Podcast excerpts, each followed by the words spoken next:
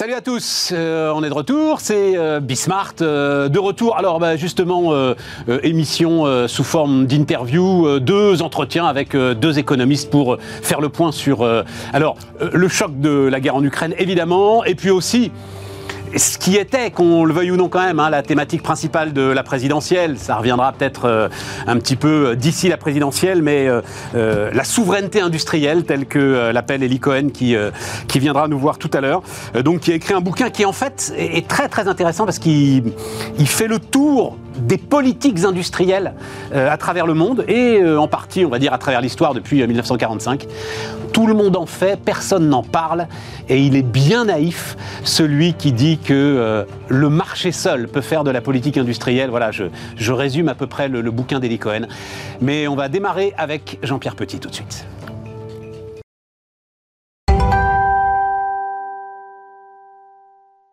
Donc, Jean-Pierre Petit avec nous, président des Cahiers Verts de l'économie. Salut euh, Jean-Pierre.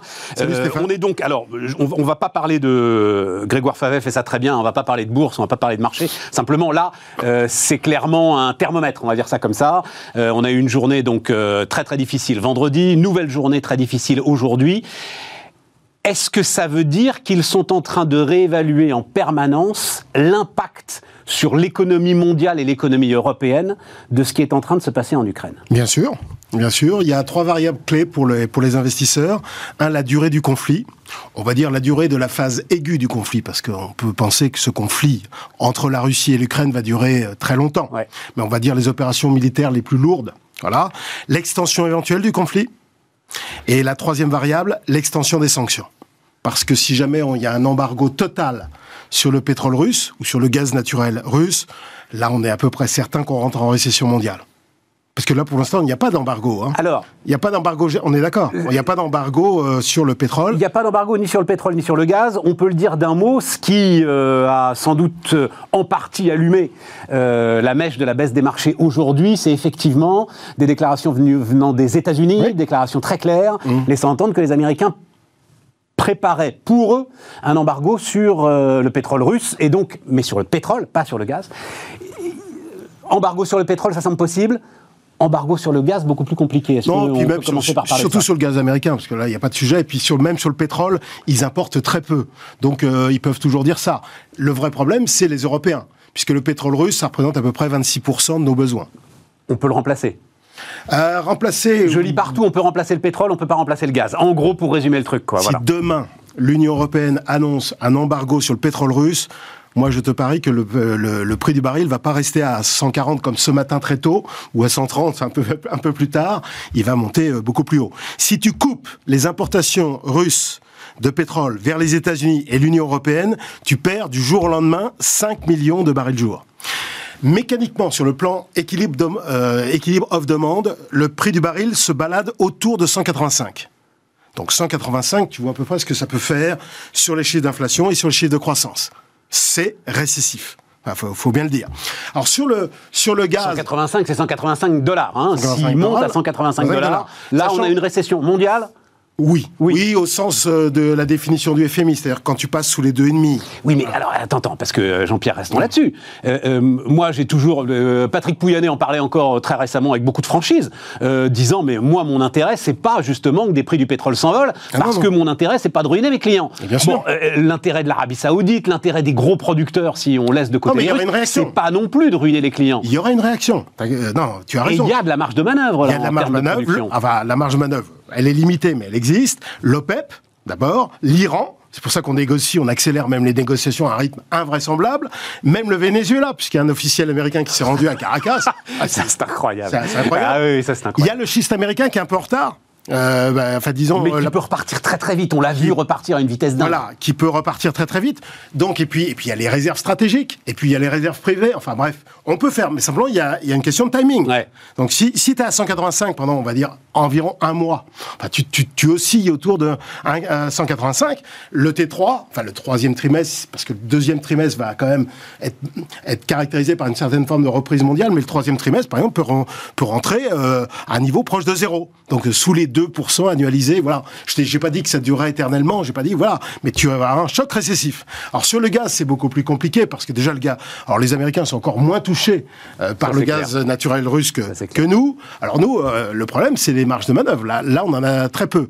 Alors, on a la Norvège, mais après. On en a pas. Alors, non, mais là aussi, on a les déclarations. Euh, Catherine McGregor ce matin, donc la patronne d'Engie, dit dans Les Échos. Pouyanné l'avait déjà dit. Il y en a pas. Et, et ça, moi, je trouve ça très intéressant c'est que les Allemands n'ont pas de terminaux pour le gaz naturel liquéfié. C'est-à-dire qu'ils sont tellement sûrs de leur fait depuis dix ans sur leur transition énergétique qu'ils n'ont pas de terminaux pour recevoir du gaz naturel liquéfié. C'est un truc de dingue. le plus grand pays européen. Plus grand pays européen. Tu sais ce que, ce que ça me fait rappeler ça? Une interview que tu as faite ici même il y a six mois sur Angela Merkel. Ah bah oui. Le désastre Merkel. Ah bah. les, les, gens n'ont pas compris, au point que même Pécresse, tu vois, Pécresse qui n'est pas une femme euh, sotte, c'est une femme intelligente, etc. Elle n'a pas réalisé l'échec de Merkel. Et elle disait... Deux tiers, à deux tiers Merkel. Oui, deux tiers Merkel, un tiers Thatcher. Il faudrait le contraire, au moins le contraire. au moins le contraire, bien sûr, au minimum. Au minimum. Elle s'est basée sur des images de euh, la d'Imouti en Allemagne, comme, comme on dit, c'est-à-dire la maman euh, modeste, simple, etc. Alors qu'elle s'est gourée sur pratiquement tout.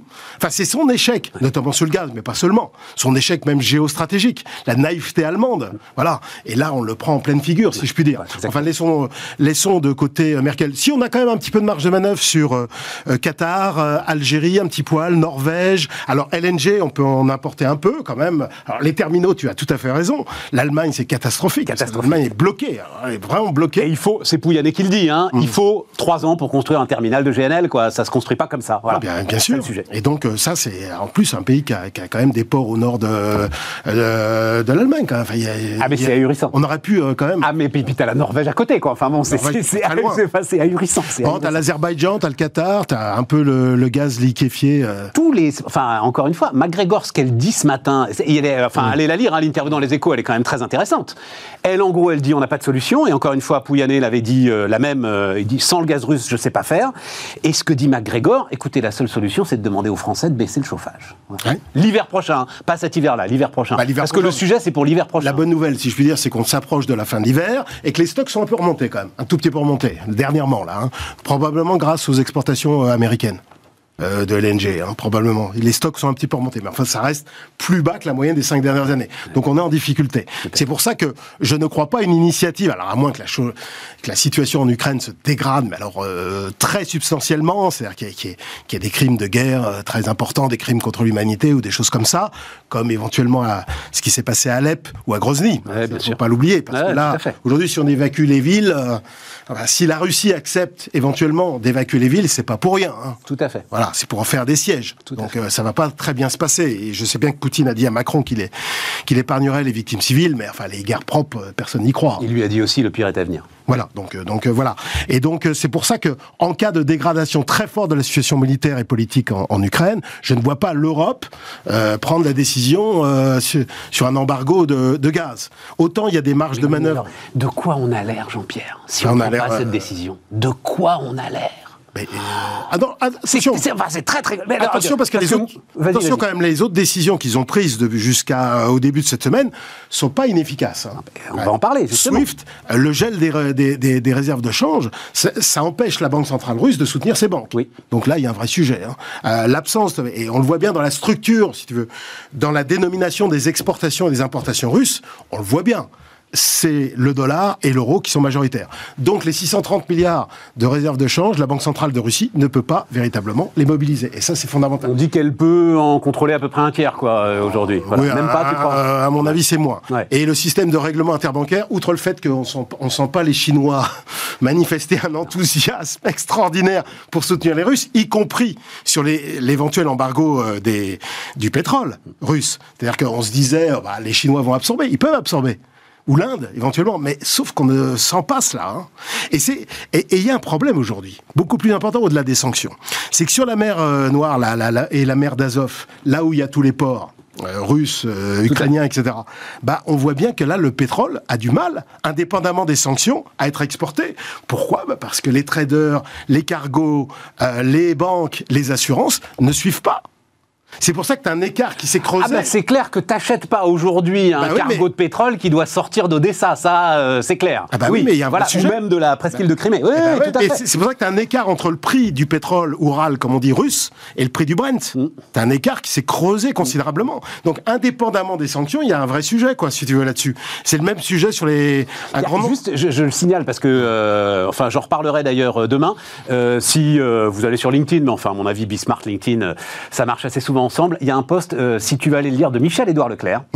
Passionnant, où il raconte comment ça se passe euh, aujourd'hui pour euh, alors, la, coopérative Leclerc, les achats de pétrole. Mmh. Les achats de pétrole, donc il donne tous les prix et il raconte exactement ça. C'est-à-dire, euh, euh, à un moment, vous vous engagez sur une cargaison, c'est euh, à un moment 300 000, 500 000, 2 millions, 10 millions. Enfin, voilà, c'est, c'est- ce sont des sommes considérables qu'il faut engager et que vous n'engagez que si vous êtes en totale sécurité. Évidemment. ne sait pas- Juste, je finis. Oui, oui. Leclerc termine en disant c'est un tel. Pardon de le dire comme ça, euh, c'est un tel merdier en ce moment qui conseille à ses consommateurs, il dit je devrais pas le dire, mais faites le tour des stations parce que on essaye d'être les moins chers, mais en fait des fois on n'y arrive pas. Bah oui, bien sûr. Tellement en ce moment la situation est instable. Bien sûr. euh, non, non, puis il y a un vrai, vrai sujet sur les matières premières euh, agricoles également. euh, sur le blé, Ouais. le maïs, etc. Et euh, de toute façon, on peut pas empêcher les gens de, bah, de, de ne pas savoir quelles vont être les sanctions demain, après-demain. Et donc, on ne peut pas les... C'est-à-dire, même si les sanctions ne sont pas prises au moment où tu prends la décision, il y a un tel délai entre la commande et la réalisation, la livraison de la commande, que de toute façon, tu ne peux pas prendre de pari. Jean-Pierre, est-ce que euh, la France peut retomber en récession à cause de la Bien guerre sûr. Ouais, bien sûr. Bien sûr. Pour On peut passer des 4% euh, qui étaient prévus à euh, moins quelque chose. Ah non, pas sur la moyenne annuelle. Sur Non, la moyenne annuelle Non, parce Non. que le, le T1 et le T2 vont être sauvés. Mais sur deux le- trimestres Sur deux trimestres, sur, les deux, sur le S2, tu peux très bien avoir effectivement une contraction de l'activité économique euh, européenne. Ça, ça me paraît euh, clair. Tu sais, souvent les investisseurs me disaient avant, avant le démarrage des hostilités, hein, le 24 février, les investisseurs me disaient souvent, euh, tu, oh, vous exagérez un peu parce que les guerres historiquement, ça n'a qu'un impact temporaire. Et c'est vrai, sauf sauf quand ça débouche sur un choc d'offres matières premières, pétrole en particulier. Guerre du Kippour, 6 octobre 73. Guerre euh, Donc, qui Iran-Irak. donnera le premier grand choc pétrolier. Voilà, exactement. 74. À l'époque, l'intensité pétrolière de la croissance, c'était le triple d'aujourd'hui. hein. Ouais. Donc c'était beaucoup plus important. Puis on dépendait complètement de l'OPEP. Voilà. Euh, guerre Iran-Irak en 80, guerre du Golfe. euh, à partir de l'invasion le 2 août euh, 1990 du Koweït par l'Irak, et puis même guerre civile en, en Libye. C'était un peu plus soft hein, en février euh, Tout à 2011. fait. Mais quand même, à chaque fois, ça a eu un impact durable, inflationniste et récessif. Car ne l'oublions pas, la forte inflation débouche toujours au bout d'un certain moment sur la récession.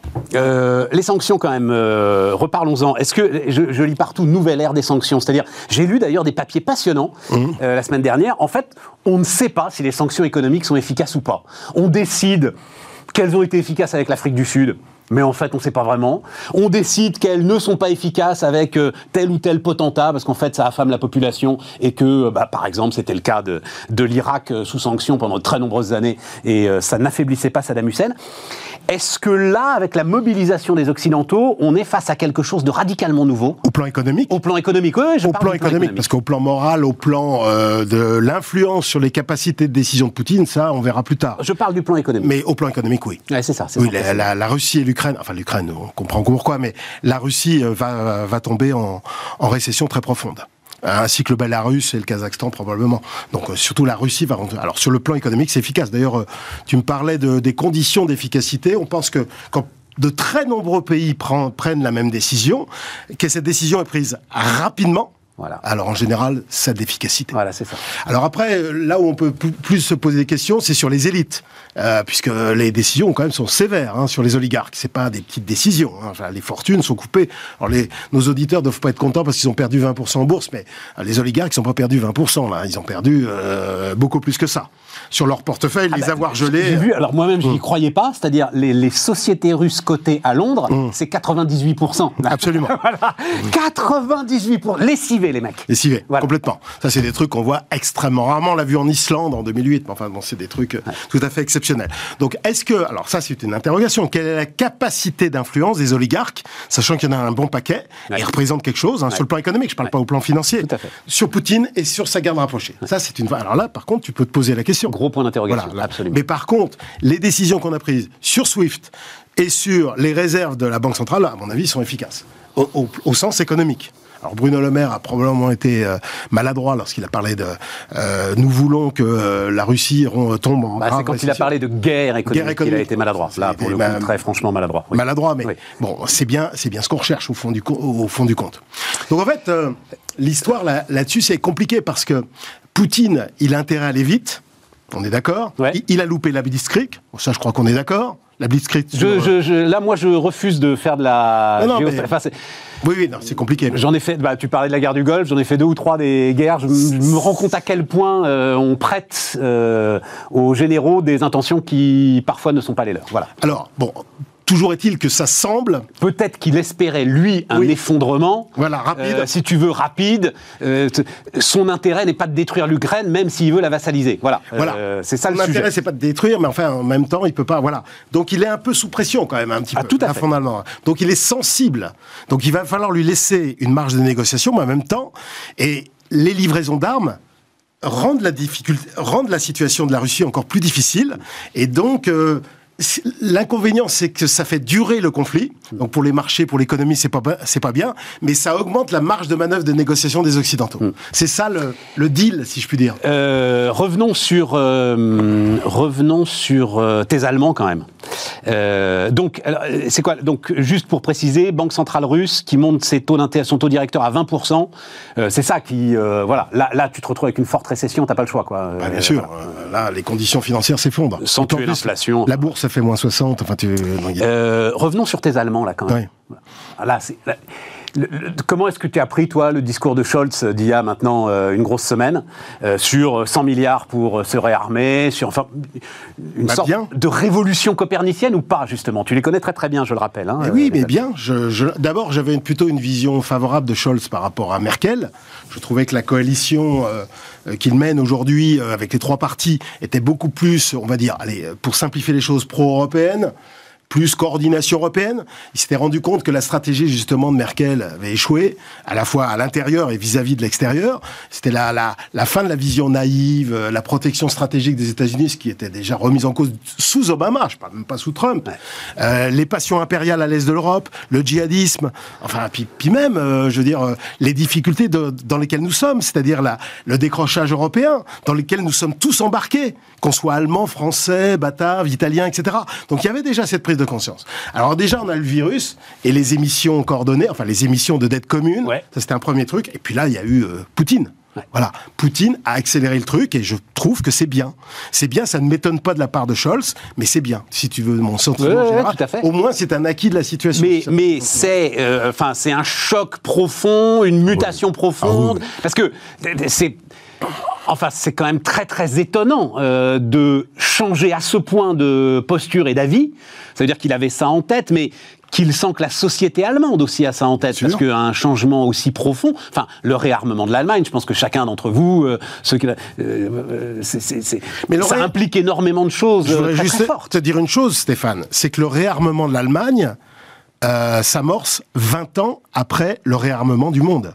Puisque c'est le 11 septembre 2001 qui a, si, si j'avais un graphique, je pourrais te le montrer, les dépenses militaires qui baissaient dans les années 90 à cause des thèmes des dividendes de la paix, la fin du mur, etc., bah, remontent depuis le 11 septembre. Et là, 20 ans après, c'est pas étonnant que l'Allemagne, qui était la dernière, c'est ce que nous disait Trump. D'une certaine manière, il était brutal, il était maladroit, etc., mais il nous disait, mais comment se fait-il que euh, l'Europe, vous êtes 540, avec le Royaume-Uni, vous êtes 540 millions euh, d'habitants, c'est-à-dire 200 euh, millions de plus que euh, les Américains, et vous dépensez qu'un tiers des dépenses militaires. Et vous avez un porte-avions. Et vous avez un porte-avions.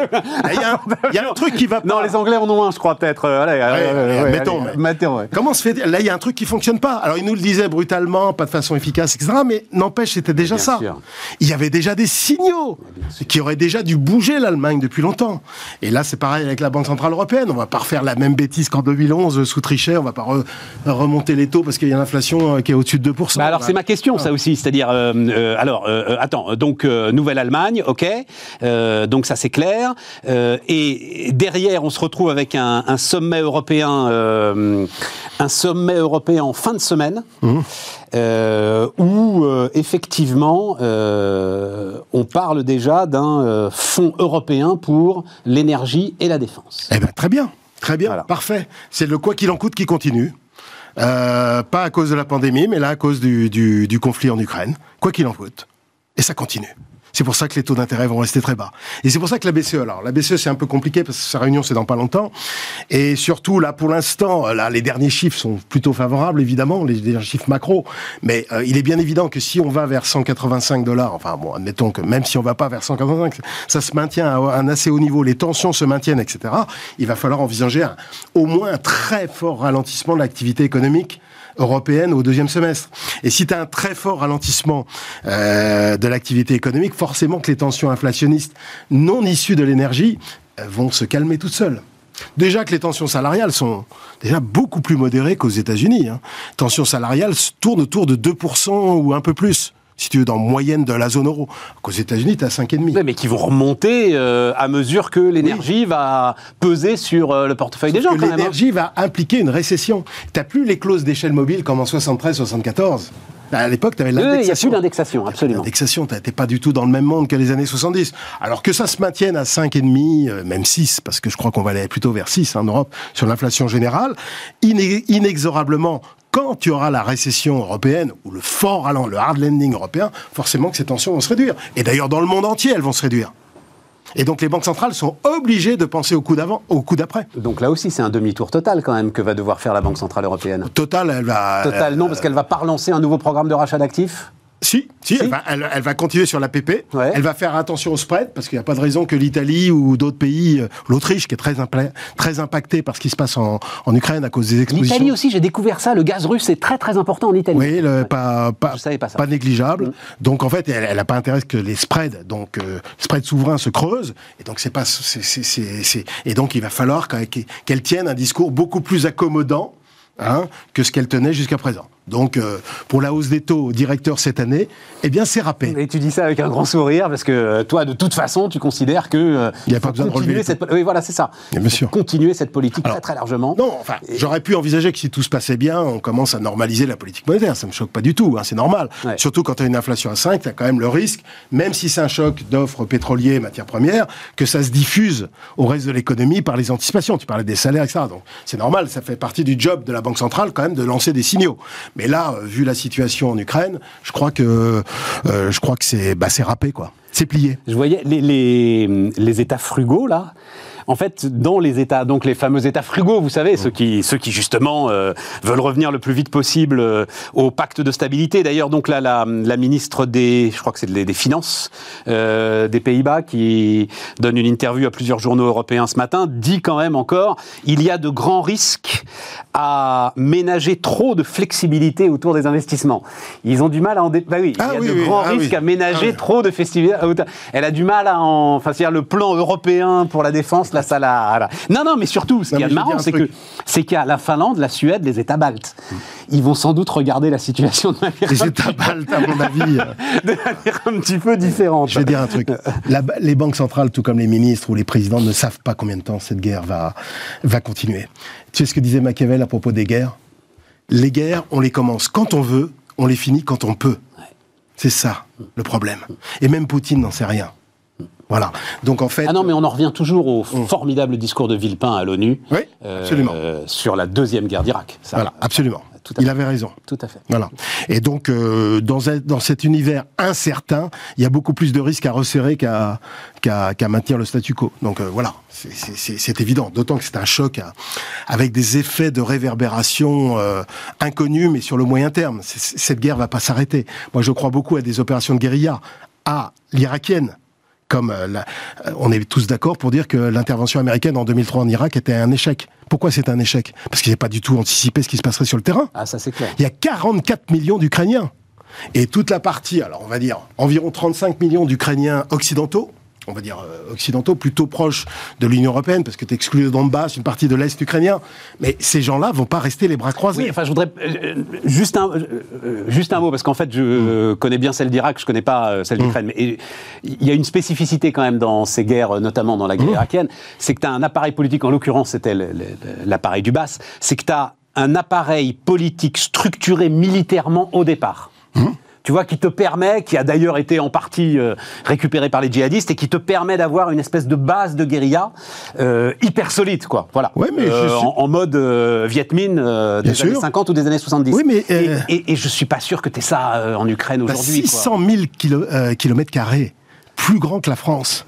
Et les armes, alors là, je suis. Oui, mais c'est pas, de- tu vois, c'est pas, c'est pas, c'était pas un pays militarisé comme pouvait l'être l'Irak Bah, je suis en ou comme me- pouvait l'être la Yougoslavie. J'avais des doutes là-dessus. Je, je suis en train de me renseigner, de, de lire des articles de géopolitologues ou, ou de gens spécialisés là-dessus. Il semblerait que ça soit pas totalement négligeable. D'accord. Surtout avec les livraisons d'armes là qu'on leur euh, qu'on leur balance. Ouais, mais il faut savoir s'en servir.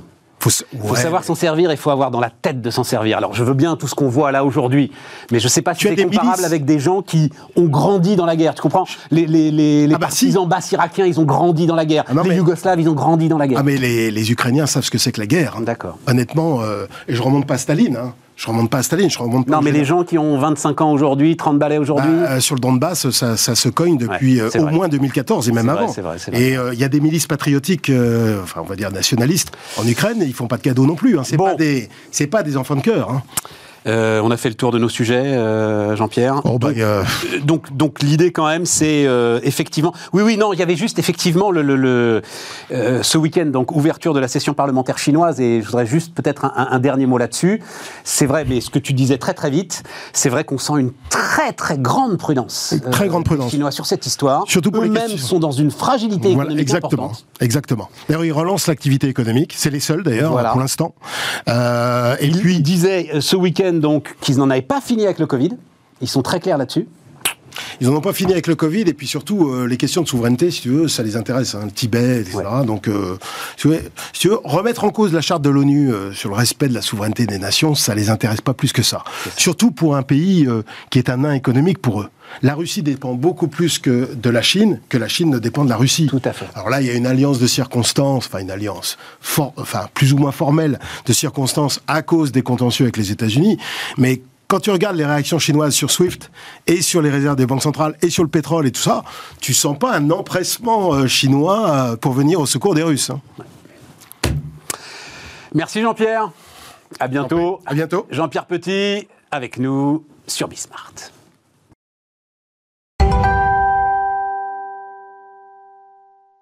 On repart les amis, Euh, on repart avec sujet. euh, alors Eli Cohen est avec nous. Bonjour, euh, Eli. Cohen.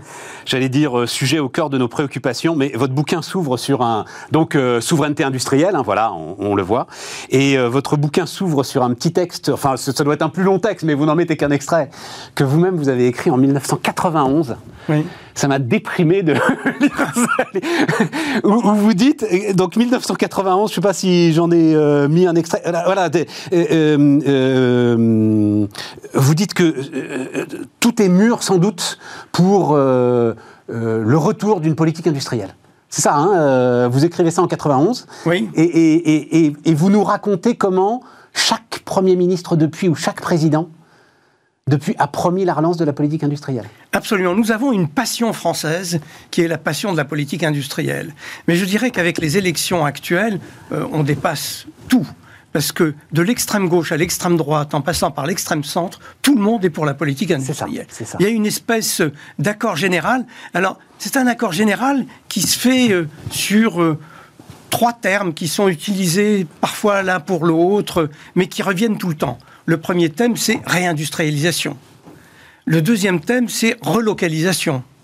Et le troisième thème, qui a fait euh, son irruption cette fois-ci, c'est la souveraineté industrielle. Ouais. Mais on voit bien qu'il y a derrière chacun de ces termes l'espèce de quête d'un monde disparu où l'État était à la commande, l'État était à la manœuvre, l'État contrôlait les choses. Alors, on va y aller euh, là-dessus, effectivement, et euh, vous êtes très très clair sur les termes et sur ce que ça veut dire, mais cette question du moment, Oui. momentum, on dit en économie, elle est particulièrement importante. Vous avez la conviction que là, effectivement, peut-être c'est le moment. Pourquoi est-ce que c'est important cette notion de moment, Elie Cohen? Alors, vous avez raison. Le moment, on a souvent cru qu'il était là. Ouais on a cru que c'était le moment, vous vous souvenez, après September 11, lorsque les tours sont tombées, et que le Financial Times titrait euh, C'est la fin de la mondialisation, où il faut repenser la mondialisation. Euh, il y avait à l'époque euh, un éditorialiste du Monde qui disait que on venait d'inventer l'impôt Ben Laden, parce que comme il fallait multiplier les contrôles, les vérifications, ben les flux logistiques n'allaient plus avoir la même fluidité, euh, la circulation des biens ne serait plus la même. C'est ce qu'on retrouve exactement, dans cette période. maintenant, voilà. Et de même, vous vous souvenez, quand il y avait eu euh, le tsunami euh, au Japon, on avait dit, ah oui, mais les événements climatiques extrêmes font qu'on ne peut plus compter sur le juste à temps, il va falloir qu'on... Mais alors attends, Élie, ça veut dire que vous êtes en train de me dire que ce moment-là, 2021-2022, a pas plus de force, de réalité tangible que les moments que vous venez de décrire. Non, je commence par dire qu'il y a eu déjà à plusieurs fois des moments où on a cru que l'inflexion décisive allait être prise. Alors pourquoi le moment actuel est différent? Je pense. Je pense qu'il est différent parce que d'abord il y a eu tout ça précédent et que donc on a constaté qu'il pouvait y avoir effectivement des événements climatiques, des événements géopolitiques, euh, des événements industriels qui faisaient que la fluidité de la circulation des biens n'était plus garantie. Et donc l'idée de la sécurité d'approvisionnement a fait une irruption dans le débat et elle a fait cette irruption dans le débat sur le sujet que j'appellerais le plus sensible, qui est la santé humaine. Si vous voulez, quand la sécurité d'approvisionnement porte sur des biens aussi vitaux que le curare euh, pour une euh, lorsqu'on endort quelqu'un pour une opération ou le paracétamol. Le mot que vous cherchiez, c'était anesthésie. L'anesthésie, voilà. Le paracétamol dont on se sert, etc. quand le, le sujet est la sécurité sanitaire, alors, ben là. Euh, on peut se dire que les choses ont véritablement bougé. Et vous avez une phrase euh, très belle, euh, mm. je dois le dire. L'émergence d'une inquiétude sur la souveraineté renvoie à la perception d'un monde où règne à nouveau la force. Ah oui. Parce que, si vous voulez, tous ces éléments que je viens de mentionner euh, s'ajoutent un autre élément qui est, alors ça existait déjà, mais là on en a eu une traduction très nette, je dirais l'usage stratégique de l'échange de biens ce que, ce que les Américains appellent d'une expression qu'on ne sait pas traduire en français, the weaponization of trade. La militarisation, militarisation du commerce. Du commerce, manière, ça. Alors ça, on l'a vu, si vous voulez, lorsque les, nos amis chinois, un beau matin, nous ont dit, bah, vous êtes bien gentils, mais les terres rares, on se les garde pour nous d'abord. Comment on fait sans terres rares euh, pour une série de productions fondamentales euh, en Occident, même les pots catalytiques, les rotors euh, des, éoliennes, etc. Il y, a un vrai problème. Alors, ça existait avant déjà. Les États-Unis, par exemple, pendant la guerre froide, pensaient déjà militarisation des termes de l'échange. Mais on croyait que depuis la grande révolution libérale des années 80, on était dans un monde du multilatéralisme, de l'échange, etc. Eh ben non. Et donc, si vous ajoutez ces différents éléments, la militarisation de l'échange, les risques climatiques, les risques sanitaires. Je rajoute un quatrième point que vous rajoutez vous-même, la question des territoires. Vous Tant chez nous, Gilets jaunes, que aux États-Unis, les Appalaches, Trump, etc. Absolument. Vous avez tout à fait raison. Parce ah, mais c'est vous. Hein, non, non. vous avez raison de mentionner parce que quand on pense réindustrialisation, on pense industrie, bien entendu, on pense activité économique, on pense point de PIB, etc mais on ne pense pas le revers de tout ça, qui est l'ancrage dans un territoire. Les gens qui sont accrochés à une activité. Alors on leur dit, mais globalement l'activité repart, etc. Non, non, mais pour eux l'activité repart pas. Lorsque l'activité disparaît chez eux, c'est un écosystème, comme on dit, qui disparaît. Mais je dirais, c'est un mode de vie qui est attaqué. C'est un mode d'ancrage territorial et politique. Et je crois, ça, Elie, c'est la plus grande euh, parce que je, citerai certaines phrases qui, enfin, que, que vous contestez euh, aujourd'hui et sur lesquelles moi je pouvais réfléchir, hein, notamment sur le, le, le, pouvoir du marché à régler un certain nombre de problèmes. Et cette question des territoires est mm. sans doute la plus grande erreur que euh, nous, dans une pensée libérale absolue, on va dire ça comme ça, mm. nous ayons pu commettre. Je pense qu'effectivement, ça c'est le vrai choc, il est là, en parce fait, que ça, sur la notion ça traduit, Ça traduit, je dirais, la prégnance de la macroéconomie sur le raisonnement économique. Au fond, on a tous dit, euh, bah, tant que l'économie globalement croît, Exactement. tant que l'emploi globalement croît, quelle importance euh, que telle activité soit localisée. Oui, il y a des perdants, mais il y a des gagnants de l'autre côté, donc tout ça, c'est pas très grave. Et puis surtout, erreur encore plus importante, vous savez, ça a été la querelle des chips.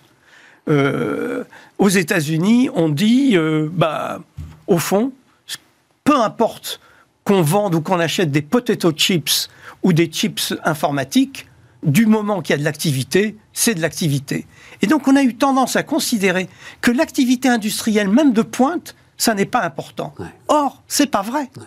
C'est pas vrai. La prospérité d'un pays, la capacité d'un pays euh, à répondre aux défis, eh ben, elle dépend largement de la spécialisation industrielle. Et ce terme de spécialisation industrielle a comme été interdit. Parce que derrière, il y avait l'imaginaire d'un État qui allait savoir mieux que le marché. Mais non, c'est pas ça. C'est simplement que ce n'est pas la même chose d'avoir une spécialisation économique, comme on dit aux États-Unis dans les hamburger flippers, c'est-à-dire les gens qui, qui fabriquent des, des hamburgers euh, et qui les vendent, c'est-à-dire dans des services de faible qualité et de faible qualification, ou de faire des chips. Et aujourd'hui, on apprend avec Taïwan en particulier ce que c'est que de monopoliser la compétence dans les chips les plus avancés. On arrive justement sur. Alors, euh, ok, c'est le moment. Et donc, c'est euh, la stratégie. Et donc là, euh, vous y revenez aussi largement. Et vous insistez, vous martelez, c'est même finalement le cœur de votre bouquin. C'est le rôle central de l'État. Hum. Votre thèse, si je peux dire, Élie, c'est il ne peut pas y avoir de politique industrielle sans un rôle central de l'État. Ce que je veux dire surtout, c'est que la question importante est, pour nous économistes, est-ce que la question de la spécialisation est importante ou pas? Est-ce qu'on peut abandonner la spécialisation économique d'un pays aux forces du marché? Si on considère que la spécialisation c'est important, alors le rôle de l'État devient indispensable. Parce que, ce sur quoi j'insiste fondamentalement, c'est que la politique industrielle est une politique de développement. Et qui dit politique de développement, ça veut dire on s'extrait des conditionnements pour se donner un autre avenir, une autre stratégie. Et si vous voulez faire basculer une économie, alors le rôle de l'État devient absolument indispensable. Ouais, mais c'est là où on arrive sur euh, ce que moi j'ai souvent euh, euh, pensé profondément. C'est l'idée que, je vous lis, hein, Hum. l'État ne dispose ni de l'information nécessaire, ni des incitations adéquates. Il fait des incitations politiques, il ne fait pas des incitations de marché, pour faire les choix les mieux fondés que ceux du marché. Une critique qui a longtemps valu condamnation pour la politique des champions nationaux. Oui, Comment on sort Et ces critiques sont fondées. ah, tout à fait. Comment on en sort? Oui, mais l'État est le seul à avoir la ressource qui consiste à faire changer de direction à une économie. Parce qu'il est le seul à pouvoir mobiliser des moyens financiers, réglementaires et politiques que personne d'autre ne peut euh, mobiliser. C'est pour ça que j'insiste sur une définition très restrictive de la politique industrielle en disant que la politique industrielle est une politique de développement. Et au fond, quels sont les grands moments de politique industrielle? C'est un, le décollage économique. Et là, je donne les exemples de la Chine, de l'Allemagne, de la Corée. À la base du décollage économique, il y a quelques choix politiques nationaux majeurs, premièrement. Deuxième contexte, les guerres. Quand après la guerre, il faut reconstruire le pays, comment vous faites pour reconstruire le pays?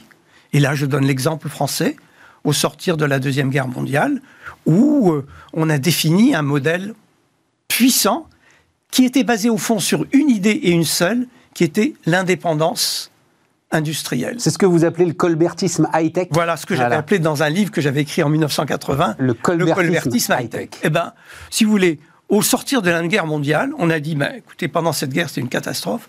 On ne savait pas maîtriser nos approvisionnements pétroliers. On dépendait des sept sœurs, comme on disait. On, Et donc on fait le nucléaire. et donc, on va faire le nucléaire. On ne savait pas disposer des outils de communication. Pendant, pour communiquer dans les tranchées, on se servait d'un matériel allemand bricolé. On n'était pas capable de fabriquer nos outils de communication, On- etc., etc. Je ne vais pas détailler. Mais si c'est vachement intéressant parce que télécommunications, alors maintenant il est brocardé et tout, mais on fait le Minitel. Voilà. Et le Minitel en 1980, il est en avance, mais sur l'ensemble du monde. Voilà, exactement. Tout à fait. Et donc effectivement, alors effectivement, puisque vous insistez, c'est de ce constat qui a été fait après la guerre que sont sortis les grands programmes, effectivement du nucléaire, de l'aéronautique civile et militaire, du spatial, du TGV, du TGV, du trans des télécommunications, etc. Et on a comme ça bâti ce qui est le vrai socle industriel du pays. Et alors, là, toute la question qui se pose, là, j'anticipe de quelques non, Non, non, non, non, parce que ma question, moi, c'est là où c'est le cœur du truc, euh, C'est, on se dit, oui, mais c'était des hommes exceptionnels. On se dit, ah, c'est le général de Gaulle. Ah, on n'a pas de doute, le général de Gaulle, il sert l'intérêt général. Après, le couple Pompidou-Mesmer. Ah, on n'a pas de doute, Pompidou-Mesmer, ça sert l'intérêt général. Mm. Et on se dit, aujourd'hui, ensuite, ce qu'on a vu en termes de politique industrielle, pardon mm. d'aller sur ce terrain-là, c'est Ségolène Royal qui veut défendre Liège. C'est-à-dire, à un moment, ils n'arrivent plus à servir l'intérêt général, mais, suit, mais servent leur intérêt particulier. Oui, mais justement, c'est un très bon, c'est une très bonne remarque que vous faites en insistant sur le rôle du général de Gaulle, par exemple, ou de Pompidou. En fait, on se trompe si on croit que la réussite de ces grands projets est due uniquement au général de Gaulle. Non.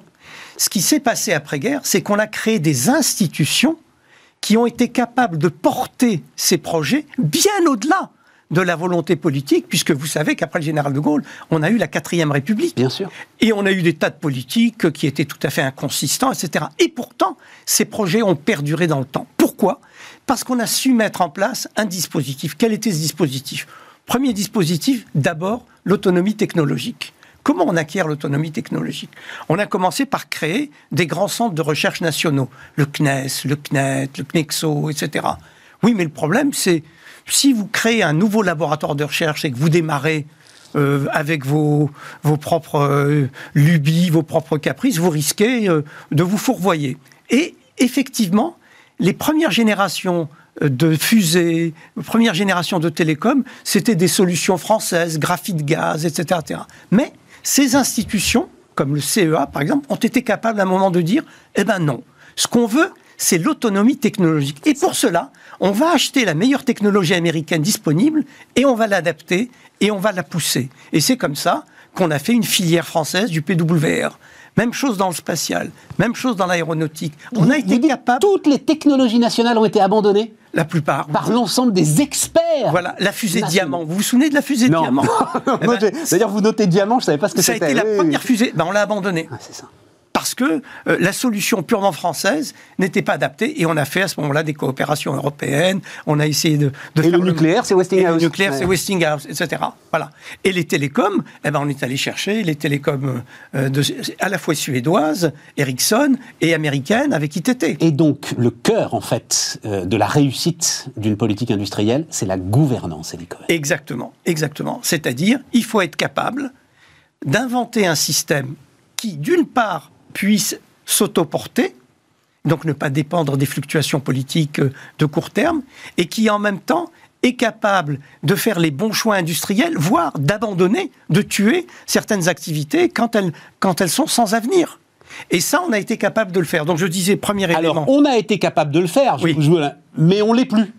Ah maintenant, on l'est plus du tout. Alors, et vous faites une analyse euh, donc des, alors le, le, le, donc ça s'appelle PIA, Programme des investissements d'avenir, mais c'est le grand emprunt de Sarkozy en fait, hein, euh, qui a maintenant 15 ans. Oui. Euh, analyse où on part de cette description que vous avez faite d'une agence idéale qui va faire des choix en pensant le long terme, et où en fait la, la logique budgétaire finalement rattrape l'ensemble des acteurs. La logique budgétaire et je dirais la logique organisationnelle des différents ministères. Parce que, donc, dans le modèle du grand projet, je disais d'abord autonomie stratégique dans la recherche, mais il y avait le deuxième élément, c'était la politique de la commande publique sur la très longue durée. Ouais.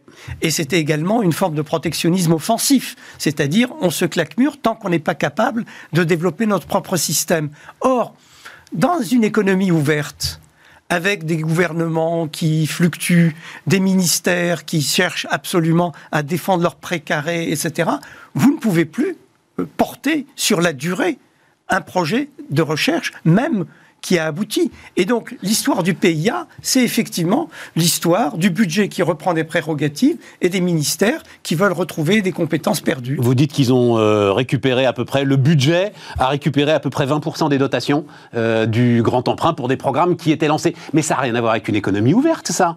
Ça, c'est le manque de courage des ministres et des responsables politiques qui sont en charge.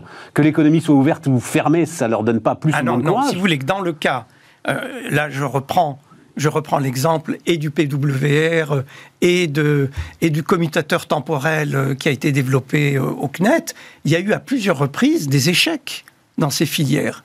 Et pourtant, on a continué sur la durée. Pourquoi on a continué sur la durée? Eh bien, par exemple, si vous regardez l'histoire des télécoms, on avait inventé un mécanisme fiscal préaffecté au CNET et à la DGT de l'époque, ce qui faisait que le budget n'avait pas prise sur ce type de mécanisme. Et donc, on a pu, sur la durée, euh, essayer différentes solutions de commutateurs malgré les échecs.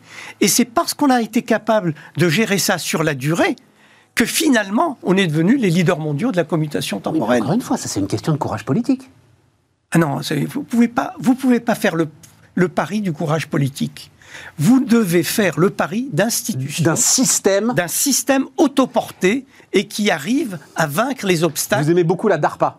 Ah oui. La DARPA américaine, c'est pour vous le modèle du truc. Ah bah, écoutez, petite agence oui. et qui dépend directement du président. Exactement. Avec des chefs de projet qui ont tout pouvoir. Euh, l'exemple de, des vaccins, moi, m'a fasciné, si vous voulez. Comment Trump a choisi un homme, quelqu'un d'ailleurs d'origine marocaine, qui s'appelle Monsef Slaoui, qui a été formé en France et qu'il a nommé tsar des vaccins. Et il lui a dit euh, Trouve-moi la solution pour avoir des vaccins en trois mois. Euh, tout le monde dit Mais c'est n'importe quoi, comment on ne peut pas faire des vaccins en trois mois? Que fait Monsef Slaoui Il va chercher partout dans le monde les meilleures équipes de recherche et les meilleurs développeurs industriels capables de proposer une solution vaccine, de vaccin euh, dans un court laps de temps. Et euh, il va rencontrer le patron de, Moderna, euh, il va rencontrer le patron de, de, de, Pfizer, BioNTech, etc., Absolument. Et il les réunit autour d'une table. Et Trump leur dit de quoi vous avez besoin? Alors il y a quelqu'un qui dit écoutez, bon d'abord on a besoin d'argent, euh, vous pouvez pas vous imaginer, euh, moi j'ai besoin d'au moins un milliard et demi de dollars euh, en trois mois pour pouvoir développer ça. Il y a un autre qui dit oui l'argent, mais pas seulement. parfois on a des difficultés à transporter les équipements d'un coin à l'autre du pays. Et un autre qui dit oui mais c'est encore plus difficile de, de, disposer de certains composants biologiques, etc. Et donc il dit bah écoutez, on commence par mettre 12 euh, milliards de dollars. Oui, c'est ça. Et on, et on signe tout ce on signe 12 milliards Mais ça, c'est de l'économie de guerre, euh, Absolument. voilà. Mais, oui, mais ça, c'est pas le fonctionnement classique de la DARPA, quand même. Ah bah si, l'économie... La DARPA, ça a été créé pour ça. La DARPA... C'est le fonctionnement classique de l'innovation industrielle aux États-Unis. La DARPA, ça a été pour dire, par les mécanismes classiques du marché, vous n'aurez jamais ni l'Internet, ni le Siri euh, d'Apple, ni euh, euh, les grands outils de précision pour la découpe, etc. Il faut, il faut un programme exceptionnel. Donc il faut chanter toutes les étapes intermédiaires. Il faut pouvoir déplacer des objets d'un bout à l'autre du pays en exigeant que ça se fasse et seule l'armée peut faire ça. Donc il faut de l'argent, il faut de l'armée, il faut... Alors, le, dernier, notre dernier plan, alors il y en a tellement d'ailleurs que je suis perdu, c'est France 2030 celui-là. Bon alors, donc Bruno Bonnel, euh, voilà, en charge, euh, entrepreneur, euh, qui a, vous insistez beaucoup là-dessus aussi, on n'aura pas le temps de tout voir évidemment, il faut lire le bouquin de toute façon, hein, qui a connu l'échec. Oui. vous dites c'est très très important que l'État, d'ailleurs vous l'avez raconté, que, que l'État, enfin qu'on accepte que l'État puisse se planter. Absolument. Voilà. Vous racontez le plan calcul, bah oui, ils sont plantés sur le plan calcul, c'est la vie. Voilà. Oui, tout à fait. fait. Est-ce que là on est sur quelque chose qui vous semble cohérent, une gouvernance? Non. non, on a été à deux doigts de le faire et on l'a pas fait. C'est-à-dire que moi, j'ai plaidé, bien entendu, pour qu'on adopte le modèle DARPA et qu'on l'adopte même au niveau européen. Il y a une petite esquisse de DARPA au niveau européen avec ERA dans le domaine vaccinal. Mais euh, on n'a pas franchi le pas et on n'a pas voulu se doter d'un instrument qui, il faut bien le voir, confère un pouvoir discrétionnaire formidable à ce, patron qui est capable, euh, au nom de l'État, mais sans l'intervention directe de l'État, de déplacer des montagnes. Et euh, notre, notre système politico-administratif n'a pas voulu franchir ce pas.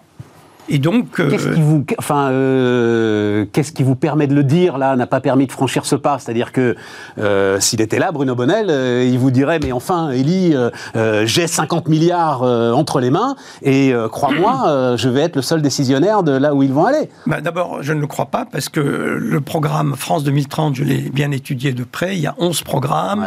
Il est déjà largement préaffecté. Par exemple, est-ce que vous savez qu'il y a 6 milliards qui doivent être affectés au changement des méthodes de production pour décarboner les filières de production dans l'acier, dans, dans, le ciment. Tiens, je vous donne que cet exemple. D'accord. Euh, et puis en fait, la messe est déjà dite. La, messe est déjà dite, l'argent est largement, largement préaffecté. Et puis, euh, surtout, euh, si vous voulez, Bruno Bonnel n'a pas la force de frappe de Monsef Slaoui, si vous voulez. à partir du moment où Monsef Slaoui a été béni par Trump, il a pu faire ce qu'il voulait. Est-ce que dans le fonctionnement politico-administratif français, vous croyez que quelqu'un comme euh, Bruno Bonnel, même béni par Emmanuel Macron, par Emmanuel Macron, peut faire ce qu'il veut? Non, il y a. Et puis d'ailleurs, on vous expliquera que notre organisation politico-administrative, avec les contrôles, euh, avec la séparation de l'ordonnancement et de la dépense, avec euh, le contrôle de la Cour des comptes, etc., etc., si vous ne mettez pas en place un dispositif vraiment disruptif pour dire on passe dans l'autre dimension, vous n'allez pas y arriver, si vous voulez. Les, les, les programmes d'ARPA sont souvent des programmes blancs, c'est-à-dire trouvez-nous une solution pour, sur le champ de bataille, administrer des vaccins. Et euh, il y a des tas de gens, il y a des tas d'initiatives qui se lèvent, et puis il y a un, un grand tsar du secteur qui connaît les, les, équipes qui sont les plus en pointe, qui sont les meilleures aux États-Unis et ailleurs, et qui décide de mettre des paquets. Euh... Faut dire un mot de ce qui est, moi je pense, enfin je trouve, mais je le soumets à votre sagacité, la plus incroyable histoire industrielle de ces dix dernières années, c'est Tesla et c'est Elon Musk. Oui. D'accord, c'est quand même un truc de dingue. On, en a vécu la naissance. Euh, enfin, je sais pas comment vous, vous avez regardé ça, mais mm. avec des doutes énormes, mais c'est pas possible. Bref. En quoi est-ce que là, donc, on sait que euh, la NASA a euh, en large partie financé SpaceX et qu'à un moment SpaceX a permis de financer Tesla. Globalement, ça a été ça le, ça a été ça le circuit. C'est-à-dire qu'il faut laisser à un moment, faut faire, faut faire un, une sorte de pari sur un gars sur une structure et en disant oui, c'est lui qui va y arriver? Non, c'est pas ça. C'est-à-dire que justement, l'exemple que vous donnez montre que les États-Unis arrivent à combiner le meilleur des deux mondes. Premier monde, c'est le monde de la technologie lourde. Si vous voulez, pour faire des percées aussi décisives que celles qui permettent le véhicule autonome, celles qui permettent les, fusées réutilisables, etc. Il faut d'abord au départ beaucoup de recherche, et beaucoup de recherche universitaire, beaucoup de recherche académique, et beaucoup de recherche qui peut féconder l'industrie. Ça, c'est la première étape. Et aux États-Unis, vous avez une deuxième étape. C'est que vous avez des venture capitalistes qui disent on est prêt à miser 200 euh, millions de dollars euh, pour explorer une voie que personne n'a explorée, mais qui est portée par un scientifique qui veut se lancer dans l'aventure industrielle. Et puis après, vous avez une troisième étape, vous avez des vrais industriels, des, vrais, euh, des vrais entrepreneurs qui se disent, bah, moi je peux porter sur le marché ce qui n'a été qu'une élucubration de chercheurs, même financée par des ventures capitalistes. C'est ah, L'idéal, c'est de savoir combiner les trois, si ça. vous voulez.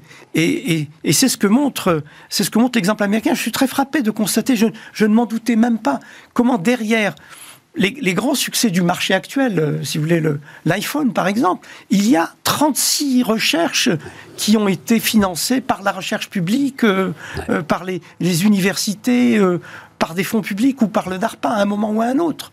Mais, il n'empêche, l'iPhone ne s'est pas sorti d'un laboratoire public. Et il n'empêche, ils ont quand même, eux, vécu aussi une période de désindustrialisation terrible, mhm. euh, et euh, ils n'en sortent pas, et enfin bon, euh, on a tous raconté la détresse des Appalaches, de, de, l'Est des États-Unis, c'est-à-dire que même ce modèle-là, mais d'ailleurs, vous, l'écrivez assez clairement, hein, il n'y a, pas forcément de bon modèle, il faut être, hein, c'est vraiment, c'est aussi l'une des leçons de votre bouquin. Absolument. Il faut être en éveil en permanence. oui, disons un mot de l'Allemagne, par exemple, vous décrivez un système d'endogamie mm. euh, entre les territoires, les banques euh, mm. et les industriels. Mm. qui à un moment, euh, bah, comme toute endogamie, quoi, on sort avec des trucs qui sont bancaux, hein, c'est ça, qui marche plus, quoi. Eh ben oui. pardon. Eh ben oui. Et ce qui, et ce qui est intéressant quand même, c'est que dans le cas allemand, vous avez la crise qui touche le cœur du modèle, le cœur de la spécialisation, qui est l'industrie automobile. Et alors, en même temps, ça c'est une de mes découvertes, ils ont été capables de mettre au point le, vaccin mRNA qui a eu le plus de succès avec BioNTech. Et le succès BioNTech, c'est quand même la combinaison de trois choses de la recherche publique, des entrepreneurs immigrés et le financement par une grande fondation familiale. Oui, mais c'est Pfizer qui euh, fait aussi... Euh, qui fait l'industrialisation, ah, bah oui, etc. Parce que, c'est une phrase, vous citez Thomas Philippon, c'est une phrase que Thomas Philippon m'a dit dans ce studio qui me passionne depuis qu'il l'a prononcée. Mm. Pourquoi est-ce que Tesla n'est pas allemand Mm. Et en fait, vous nous expliquez pourquoi est-ce que Tesla n'est pas allemand. Ce système allemand d'endogamie fait que l'automobile ne peut pas se disrupter. Absolument. Voilà. Absolument. Et d'ailleurs, c'est Alors qu'il y a tout pour que Tesla soit allemand, normalement. Mais oui, mais c'est intéressant. Ça, mais ça prouve quand même que euh, alors que l'Allemagne a une chimie puissante, une pharmacie puissante, on aurait pu penser que ça allait tout étouffer. Eh bien, dans les interstices du système, la combinaison entre des travaux de recherche universitaires, une équipe d'immigrés entreprenants et la famille Quant qui a mis de l'argent, si vous voulez, ma, question à moi, c'est pourquoi on n'a pas l'équivalent de la famille Quant en France? Euh, pourquoi euh, on n'a pas été la, suite de Philippon, c'est lui, c'est sur en France, c'est sur la grande distribution. Pourquoi est-ce qu'Amazon n'est pas français? Hmm. On a toutes, on a Auchan, on a toutes les grandes familles de la grande distribution qui auraient pu, et qui à un moment sont au Brésil, ils sont en Chine, ils sont partout, qui auraient pu faire Amazon. Voilà. Pourquoi est-ce qu'on le fait pas? Mais ça nous éloigne de, ça nous éloigne de, l'industrie.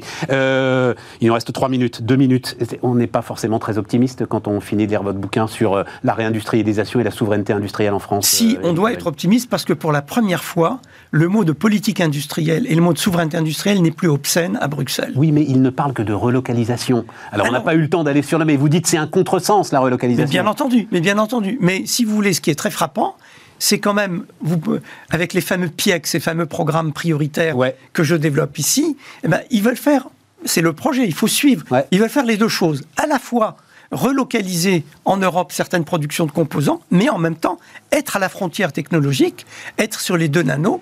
Et pour cela, il y a la tentative de créer autour, moi j'ignorais qu'il y avait ce, laboratoire belge qui était euh, l'IMEC, qui était aussi avancé. Et là, est-ce qu'avec euh, de la technologie européenne et des procédés de production qu'on irait acquérir à Taïwan et ailleurs, il n'y aurait pas l'esquisse de quelque chose Mais non, parce que moi je vous ai lu et le sujet c'est la gouvernance. Oui. Le sujet c'est la gouvernance. Alors, regardez, c'est quand même complètement dingue. Aujourd'hui, là maintenant, Dassault et Airbus n'arrivent pas à se mettre d'accord sur le futur avion de combat. Vous avez raison, vous avez raison, c'est pour ça. Il n'y a pas de gouvernance européenne. C'est pour ça que même au niveau européen, on essaye d'acclimater un nouveau type de gouvernance. Et je vous avais dit que dans le domaine vaccinologique, il y a cette euh, agence euh, qui s'appelle ERA, qu'on veut créer, qu'on est en train de créer sur le modèle du Barda américain. Mais voilà, on essaye. On est, oui, on essaye. Il faut avoir l'optimisme chevillé au corps pour y croire. En tout cas, allez lire ça. Euh, c'est toute l'histoire de l'industrie européenne hein, euh, et même en partie mondiale. D'ailleurs, vous parlez évidemment de la Corée euh, depuis 1945 et énormément de sujets de réflexion, notamment pour, je pense qu'on est un certain nombre. Bismarck a été en partie faite pour ça, qui étions quand même peut-être un peu trop libéraux. Voilà, je vais le dire comme ça pour finir. on se retrouve demain sur Bismarck évidemment.